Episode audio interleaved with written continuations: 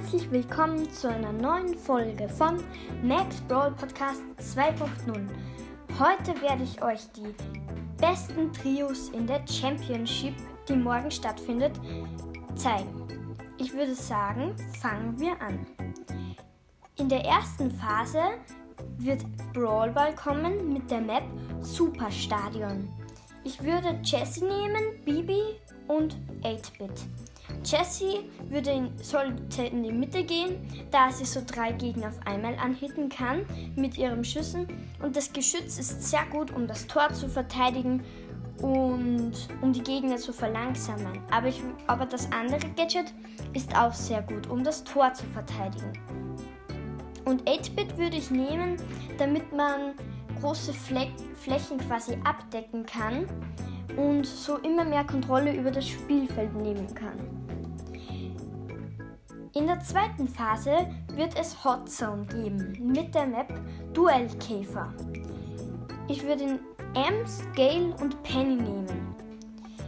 Ems wäre gut, bei Ems wäre es gut, wenn sie in die Mitte gehen würde, dass sie so, dass sie so ganz viele Gegner auf einmal anhitten kann Statt Gale könnte man noch Amber oder irgendeinen anderen Brawler nehmen, der sehr viel Schaden macht, aber ich glaube, dass Gale schon sehr gut ist.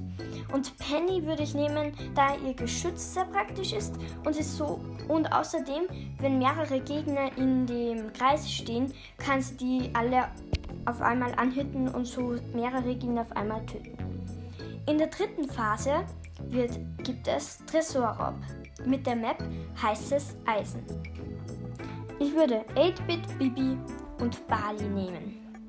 8-Bit sollte in die Mitte gehen, denn so kann er sehr gut die Mitte kontrollieren und so kommt er auch schnell zum Tresor hin und außerdem, wenn er vorne steht und schon fast tot ist, kann er sich zu seiner Ulti zurück teleportieren.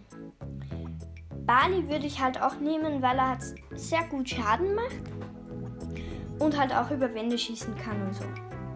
In der vierten Phase wird es Juwelenjagd geben mit der Map Mysteriöse Mine. Ich würde natürlich wieder 8-Bit nehmen und Rosa und vor allem, wenn ihr es könnt, Colonel Ruff.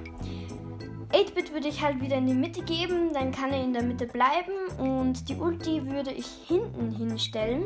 Denn wenn man dann so 10 Gems hat, kann man sich zu seiner Ulti teleportieren mit dem Gadget und dann ist man schnell in Sicherheit. Rosa würde ich nehmen, weil dann kann man weil dann kann man überall Büsche hingeben und mit der ersten mit der ersten Star Power, glaube ich, heilt sie ja dann 200 Scha Scha 200 ähm, HP pro Sekunde, wenn sie sich in einem Busch besitzt. Wenn sie in einem Busch ist.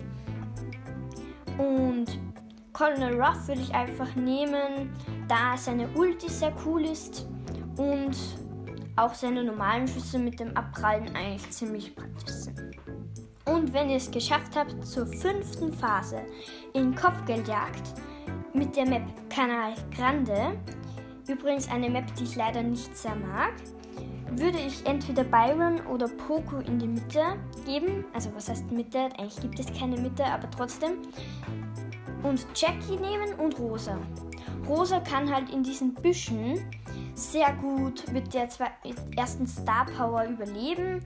Und Jackie würde ich auch bei den, würde auch bei den Büschen bleiben. So kann man halt viele Gegner auf einmal anhitten und so so Sniper-Brawler wie Piper und Brock, denen ihr sicherlich auf dieser Map begegnet werdet, schnell killen.